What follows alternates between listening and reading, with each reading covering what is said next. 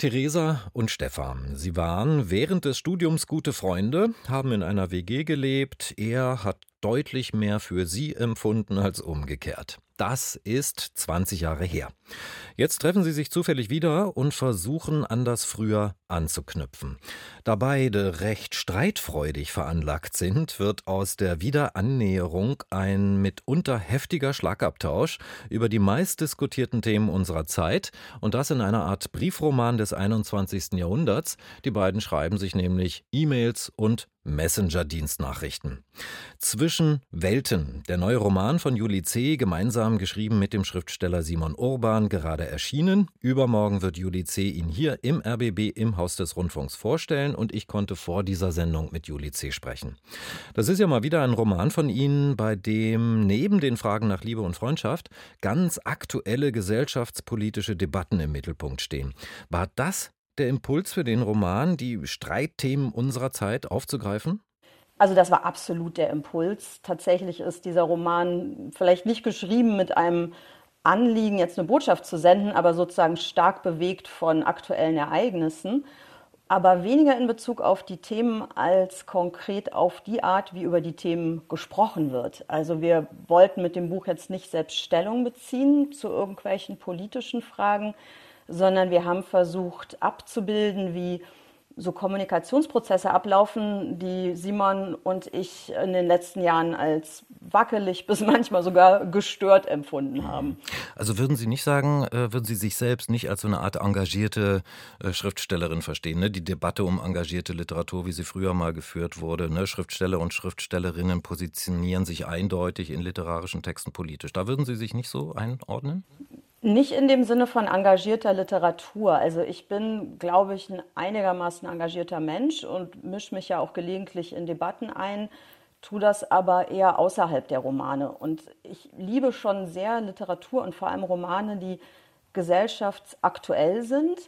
Aber ich möchte eigentlich nicht meine, meine literarischen Bücher dazu benutzen, jetzt eigene Meinungen oder Thesen nach vorn zu bringen oder in die Welt zu posaunen, sondern da geht es mir eigentlich eher um ja, den Versuch, die Dinge so von innen heraus zu beleuchten und möglichst auch immer in verschiedenen Perspektiven, also gerade nicht nur die eine Meinung hinzustellen.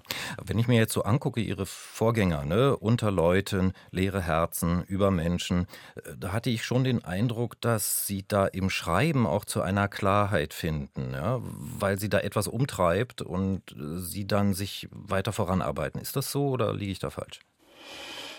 Hm, schwer zu sagen. Also manchmal ist der Text ja auch wirklich schlauer als die Autorin. Also es ist schon so, dass ich mich natürlich beim Schreiben auch mit äh, Fragen beschäftige, die mir selbst in gewisser Weise Rätsel aufgeben. Und ich hoffe jetzt vielleicht nicht so sehr Antworten zu finden, aber vielleicht zumindest verschiedene Antwortmöglichkeiten auszuprobieren. Aber was mir jetzt noch nie passiert ist, ist, dass ich sozusagen während des Schreibens oder nach dem Schreiben eines Romans dachte, oh wow, jetzt habe ich ja von mir selber richtig viel gelernt und sehe alles viel klarer als vorher. Aber ich freue mich natürlich trotzdem, wenn der Effekt beim Lesen entsteht und das schließt sich ja auch nicht gegenseitig aus, weil dieses sich reinversetzen in andere Perspektiven, das kann schon Aha-Momente und eben auch größere Klarheit verschaffen. Ja, also diese Aha-Momente und diese Effekte, äh, diese Aha-Effekte, die gab es bei mir eigentlich jedes Mal. Schauen wir uns mal jetzt die Themen des neuen Romans an. Theresa und Stefan streiten sich ja heftig über, Entschuldigung für die lange Liste, Genderpolitik, Identitätspolitik, Klimawandel, Cancel Culture, strukturellen Rassismus, White Supremacy, also Weißsein als Privileg, kulturelle Aneignung, über den Einfluss der sogenannten Woken, über intersektionalen Feminismus, die Bekämpfung des Rechtspopulismus, die Auswirkungen der sozialen Medien auf unsere Kommunikation und die beiden Hauptthemen, die dürfen wir natürlich nicht vergessen, Landwirtschaft und Aufgabe des Journalismus. Habe ich irgendwas vergessen? Ja, wahrscheinlich könnte man jetzt noch andere Sachen. Also ich glaube, ein wichtiges Thema ist auch das Männerbild. Mhm. Also was männliche Identität eigentlich heute bedeutet, wann die toxisch oder nicht toxisch oder chauvinistisch oder nicht ist. Vielleicht ist das auch mehr ein Subthema. Aber ich meine, die Liste war lang genug. Ich will da jetzt nicht noch zehn Sachen dranhängen. Das klingt ja furchtbar. Das klingt ja abschreckend. Ganz im Gegenteil. Nein, nein, ganz im Gegenteil. Es macht nämlich wahnsinnig, also mir hat es wahnsinnig viel Spaß gemacht, die beiden dabei zu erleben, wie sie sich über all diese Themen streiten. Weil sie sind nämlich bei all diesen Themen eigentlich vollkommen unterschiedlicher Meinung. Und meiner Meinung nach ging es Interpretation ging es Ihnen, Juli C. und Simon Orban, darum, Meinungsvielfalt darzustellen, Diskursvielfalt. Ja, also ähm, uns ging es eigentlich vor allem darum zu zeigen, wie Menschen, die sich eigentlich gegenseitig sehr mögen und schätzen und in dem Fall unserer Figuren ja auch schon lange kennen und auch ein Vertrauen zueinander haben. Also die wissen, dass der jeweils andere kein Rassist ist. Im, ja, im härtesten mhm. Sinne des Wortes. Die wissen auch umgekehrt, dass der jeweils andere kein dogmatischer Missionar oder Prediger ist. Und trotzdem steigern die sich in ihren Streitigkeiten über diese Reizthemen so stark rein, auch in die Aggression, dass die sich irgendwann gegenseitig wirklich die übelsten Sachen unterstellen. Also es ging eigentlich darum zu zeigen, wie sowas eskalieren kann, vielleicht auch ein bisschen der Frage nachzuspüren, warum das eigentlich ja. eskaliert. Und nochmal ganz kurz, Sie haben gerade gesagt, die sind in allem unterschiedlicher Meinung. Ich würde ja sagen, die sind sich in Wahrheit in den meisten Fragen ziemlich einig. Und was sie trennt, sind sozusagen oft eher die Fragen, wie man jetzt genau damit umgeht, ob man es besser so oder so macht. Also die sind in Wahrheit eigentlich beide relativ bürgerlich linksorientierte Menschen. Also keiner ja. von denen ist krass links und der andere ist krass rechts. Also kein klassischer Grabenkampf, sondern eher ein Familienstreit. Ja. Und das, das fanden wir auch so spannend daran. Mhm. Das stimmt, aber wenn wir uns die beiden mal näher angucken. Theresa ist ja Bäuerin, Unternehmerin in Brandenburg. Sie führt einen Öko-Bier-Bauernhof, steht immer kurz vorm Bankrott. Und Stefan ist zunächst stellvertretender Chefredakteur der wichtigsten deutschen Wochenzeitschrift. Er ist eher so ein links zu verordneter Journalist und Meinungsmacher, lebt in einer Wokenblase, würde ich jetzt sagen.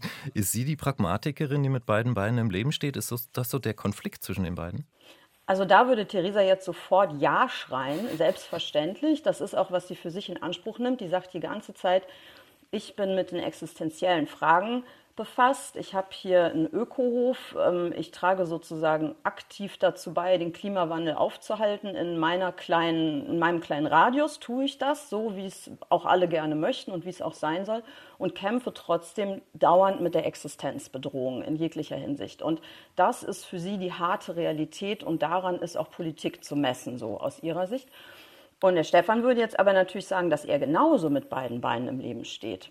Also der würde sagen, er hat den Blick auf die globalen Probleme, er versteht viel besser die komplizierten Zusammenhänge, sie guckt immer nur auf die Erde vor ihren Füßen und beide nehmen das eigentlich natürlich für sich in Anspruch. Ja. Nur sind es eben unterschiedliche Realitäten, in denen sie dann mit beiden Beinen stehen. Sehr unterschiedliche Realitäten. Aber ist der Stefan nochmal zu ihm, ist er nicht auch irgendwie ein karrieristischer Opportunist? Er ist zwar ein wahnsinnig politisch und moralisch denkender Journalist, äh, denkender Mensch, aber irgendwie doch auch äh, macht er, hängt er sein Fähnchen immer in den Wind, oder? Also das tut mir fast ein bisschen leid, wenn Sie den so gelesen haben. Dann ähm, haben wir das vielleicht noch nicht sensibel genug dargestellt, weil ich würde das nicht ganz so sehen. Also mhm. Stefan ist schon ein Mensch, der auch an sein Fortkommen denkt und an seine Positionierung in der Zeitung, der will vor allem seinen Job nicht verlieren. Aber das ist ja nun wirklich auch legitim. Mhm.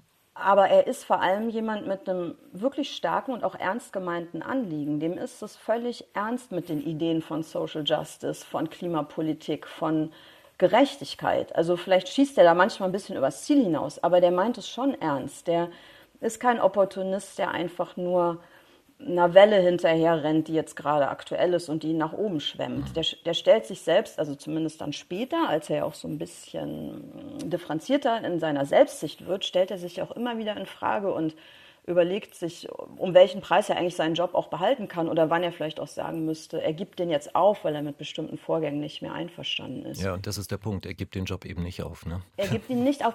Das stimmt, aber es tut mir leid, wenn ich jetzt meine Figuren so verteidige wie so eine Löwenmutter ihre Babys. aber man muss auch fair sein. Ja, ich weiß nicht, wie viele Leute wirklich so radikale Konsequenzen ziehen, dass sie wirklich sagen, alles, wofür ich 20 Jahre lang gearbeitet habe, breche ich jetzt ab und das gebe ich jetzt auf, weil ich mit bestimmten Dingen nicht einverstanden bin. Also die meisten Menschen neigen schon eher zum Durchwursteln und zum Hoffen, dass es nochmal anders kommt und man kann ja auch sich dafür anstrengen, dass es besser wird und so. Wie haben Sie das Schreiben aufgeteilt? Äh, Simon Urban eher der Stefan und äh, Sie die Therese oder umgekehrt? Na, weder noch. Also ah. wir hatten das zwar überlegt, ob wir so eine Art ähm, Rollenprosa, Theaterstück mit uns selber aufführen. Haben uns dann aber dagegen entschieden, weil wir Angst hatten, dass der Text hinterher total auseinanderfällt, wenn der auch wirklich von zwei verschiedenen Autoren mit unterschiedlichem Schreibstil und so weiter verfasst wird. Und wir haben dann so ein Experiment gestartet, das lief so unter dem Titel Wir bilden ein gemeinsames Schreibgehirn. Muss man sich jetzt aber nicht organisch vorstellen, sondern nur so, dass wir uns halt getroffen haben und den Prozess gemeinsam angeschoben haben. Also einer hat immer getippt, der andere hat geredet, dann hat man gewechselt, mach's mal so, nochmal anders und so ist es vorangegangen, bis wir sowas wie eine Ruffassung dann hatten. Ja. Julie C. ist zu Gast zum Gespräch über ihren neuen Roman Zwischen Welten, geschrieben gemeinsam mit dem Schriftsteller Simon Urban, gerade im Luchterhand Verlag erschienen. Julie C., ich finde ja durchaus im Mittelpunkt des Romans steht die Debatte über Aufgabe und Funktion von Journalismus. Also darf es oder sollte es einen Journalismus geben, der sich aktivistische Positionen zu eigen macht? Oder muss Journalismus immer neutral und objektiv bleiben? Äh, das wird von den beiden im Roman von Stefan und Theresa ja total engagiert diskutiert. Wie sehen Sie das? Also, ich würde es so sehen, dass es einen komplett neutralen Journalismus noch nie gegeben hat und dass es wahrscheinlich auch nicht möglich ist und vielleicht auch noch nicht mal wünschenswert. Aber wenn es so weit geht, dass Journalismus wirklich aktivistisch wird, also da gibt es ja noch so eine Grauzone zwischen neutral und aktivistisch, ist ja noch vieles denkbar. Wenn es wirklich aktivistisch wird, in dem Sinne, ein bestimmtes Ziel wird jetzt von einem Medium gezielt promotet und vorangetrieben, dann würde ich sagen, verlässt Journalismus eigentlich seinen Auftrag. Mhm. Nur war gerade in letzter Zeit häufig der Vorwurf zu hören, dass der Journalismus zum Beispiel bei der Berichterstattung über die Corona-Pandemie, auch jetzt beim Ukraine-Krieg, eben nicht neutral gewesen sei, sondern sich für eine Richtung entschieden hätte. Wären das für Sie Beispiele, wo Sie die Kritik am heutigen Journalismus festmachen könnten? Ja, wobei das natürlich nicht, noch nicht ganz dasselbe ist wie sozusagen diese Aktivismusanalyse. Da geht es quasi eher darum, dass man dem Journalismus und zum Teil aus meiner Sicht wirklich zu Recht vorwirft, dass er das Meinungsspektrum, was auch in der Bevölkerung vorherrscht, soweit man das aus Umfragen und so weiter sehen kann, nicht wirklich gleichgewichtig abbildet. Also da geht es sozusagen um die Frage, welchen Positionen wird mehr Raum gegeben oder welche Themen werden weiter nach vorne gebracht. Das würde ich nicht unbedingt schon aktivistisch nennen, aber es ist sozusagen eine, ja, so eine Art Meinungsungerechtigkeit oder nicht ausreichende Diversifizierung im Meinungsspektrum, was man da gelegentlich also bemerken also, kann. Dass abweichende Meinungen fast schon sanktioniert werden oder zumindest nicht so einen Raum bekommen, wie andere. Ja, und das, äh, was, wenn ich mich recht erinnere, auch Bundeskanzler Olaf Scholz äh, letzte Woche im Interview dann mal gesagt hat, tatsächlich auch Forderungen gestellt werden, was vereinzelt vielleicht okay ist, aber was in der Masse dann irgendwann im Konzert auch so ein bisschen den journalistischen Auftrag verlässt. Ne? Wenn Journalismus von der Politik Dinge verlangt, das immer wieder betont und dadurch auch Druck ausübt. An der Stelle will Journalismus halt Politik machen und nicht mehr Politik beobachten. Ja. Und da, finde ich, gibt es auch Grenzüberschreitungen. Da sprechen Sie einen ganz wichtigen Punkt an. Mir geht es ehrlich gesagt ähnlich, aber die Frage ist ja, schwierige Grundsatzfrage, wann können Journalisten ihre eigenen politischen Überzeugungen dann überhaupt ausdrücken? Also nur in Kommentaren zum Beispiel, ja, damit äh, die Leserinnen und Leser und die Hörerinnen wissen, das ist jetzt private Meinung? Das sollte ja sowieso kenntlich sein. Ja. Also ich finde, das gehört sowieso, also zumindest lernt man das ja gewissermaßen im ersten Semester auf einer Journalistenschule, dass man zwischen Nachricht und Kommentar ähm, zu trennen hat, dass das auch erkennbar sein muss. Ich finde aber schon, dass der Auftrag noch ein bisschen weitergeht und der richtet sich auch nicht nur an den einzelnen Journalisten, der hat ja das Recht, seine Meinung zu sagen. Dafür gibt es ja Kommentare und Glossen und alles mögliche, Leitartikel und so weiter.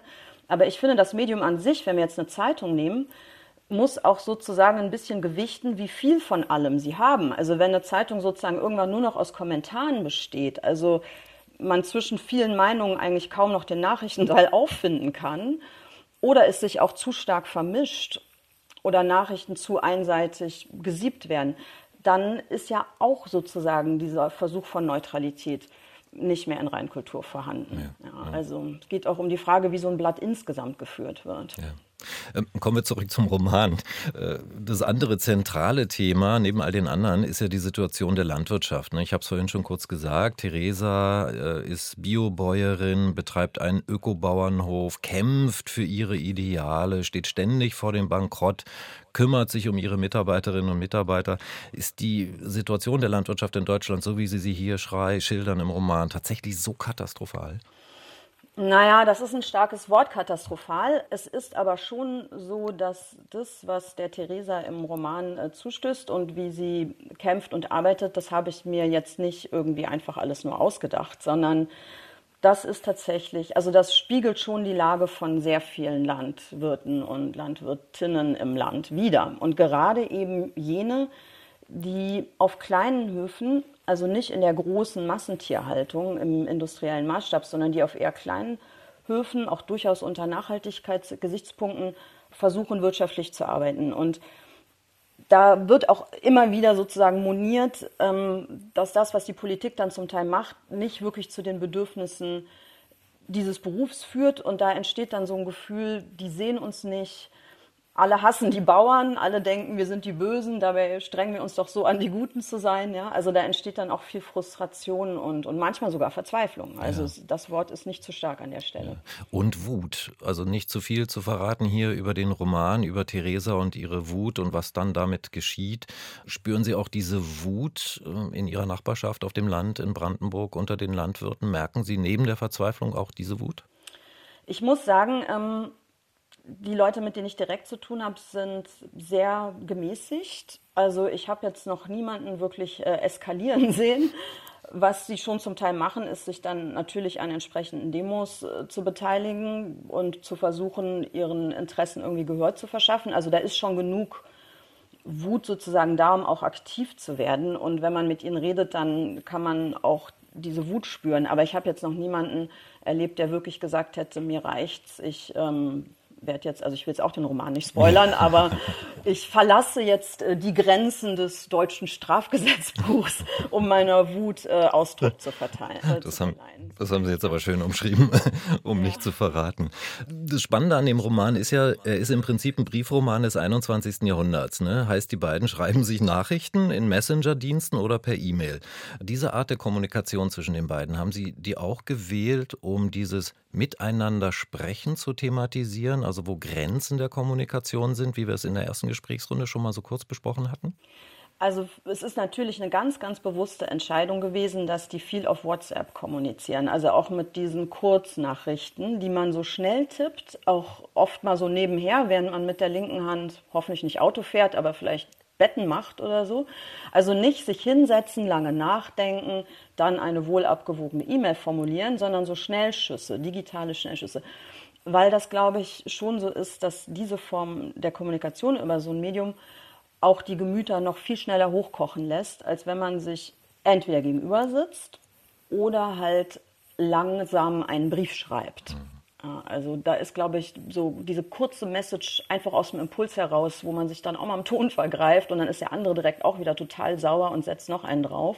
Also das befeuert so ein bisschen diese Eskalationsspirale. Ja. Eskalationsspirale gerade durch die Funktionsweisen der sozialen Medien. Da sind wir, glaube ich, bei einer Grundfrage äh, Ihres Romans, äh, gemeinsam geschrieben mit Simon Orban, nämlich die Gefahr einer drohenden Spaltung der Gesellschaft oder zumindest einer Polarisierung, ja, dass sich so extreme Positionen unversöhnlich gegenüberstehen.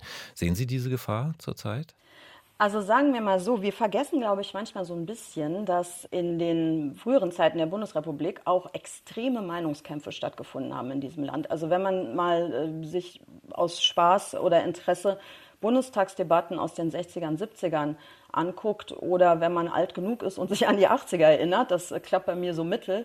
Bei mir ähm, schon besser. Die, bei Ihnen schon besser. Also die Zeit von K-Gruppen und so weiter im, im Westen, die Zeit von Systemgegnerschaft im Osten. Also was für massive Probleme da auch sehr, sehr kontrovers bis, also bis aufs Blut in den schlimmsten Fällen verhandelt worden sind, dann muss man ja sagen, wir haben nie angestrebt, hier sozusagen einen Meinungseinheitsbrei zu bilden, sondern wir wollen ja auch polarisiert sein oder vielleicht sogar gespalten. Das ist ja erstmal in einer Demokratie mit einem aktiven politischen Umfeld nicht schlecht. Das Problem, was ich sehe oder was wir beide auch sehen als Autoren, ist eher das, wie man das dann lebt. Also mit welchen Waffen zieht man sozusagen in den Kampf und was sind die Konsequenzen. Und da bin ich eben nicht so happy damit, äh, wie das zurzeit abläuft, immer. Julice, ganz kurz zum Schluss. Ähm, übermorgen sind Sie ja zu Gast bei der schönen Lesung hier im Haus des Rundfunks. Äh, soweit ich weiß, vielleicht stimmt es ja nicht, mögen Sie solche Auftritte eigentlich gar nicht, oder? Eigentlich nicht, aber auf äh, übermorgen freue ich mich echt total. Also ich gehe normalerweise nicht so gerne auf Lesungen, weil mich das auch immer wahnsinnig stresst und weil ich Lampenfieber habe und das einfach so irrsinnig anstrengend für mich ist. Aber ich finde, das ist jetzt was total Besonderes, weil es ist die Buchpremiere und es kommen viele Leute und ich freue mich richtig drauf, als wäre es fast schon, als wäre es eine Party. Juli C., ich danke Ihnen für das Gespräch. Sehr gerne. Der neue Roman von Juli C., gemeinsam geschrieben mit Simon Urban. Zwischen Welten